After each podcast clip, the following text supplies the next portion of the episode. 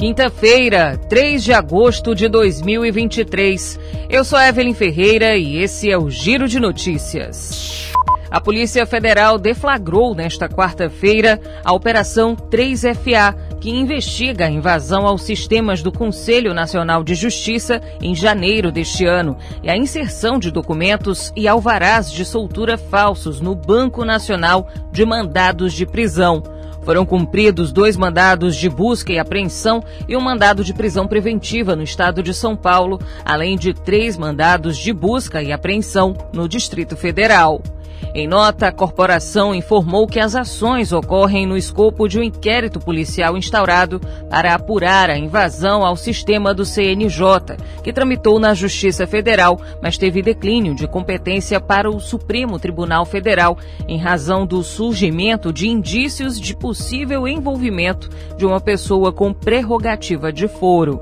Os crimes apurados ocorreram entre os dias 4 e 6 de janeiro de 2023, quando teriam sido inseridos no sistema do CNJ e possivelmente de outros tribunais do Brasil 11 alvarás de soltura de indivíduos presos por motivos diversos e um mandado de prisão falso em desfavor do ministro do Supremo Tribunal Federal, Alexandre de Moraes. O presidente Lula sancionou com vetos a lei que simplifica obrigações tributárias. Entre os pontos que foram retirados do texto está a criação da Nota Fiscal Brasil Eletrônica, que unificaria o modelo de documento em todo o país. A sanção foi publicada nesta quarta-feira.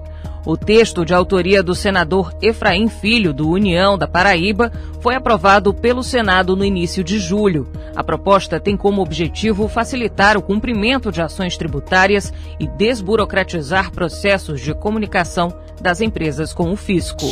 Cerca de um milhão de pescadores artesanais deverão ser beneficiados pelo programa Povos da Pesca Artesanal, lançado nesta quarta-feira pelo governo federal, com o objetivo de criar políticas públicas para garantir segurança alimentar, trabalho e renda para os pescadores. O programa terá sete diferentes ações que serão executadas em conjunto por quatro pastas, com a coordenação do Ministério da Pesca e Aquicultura.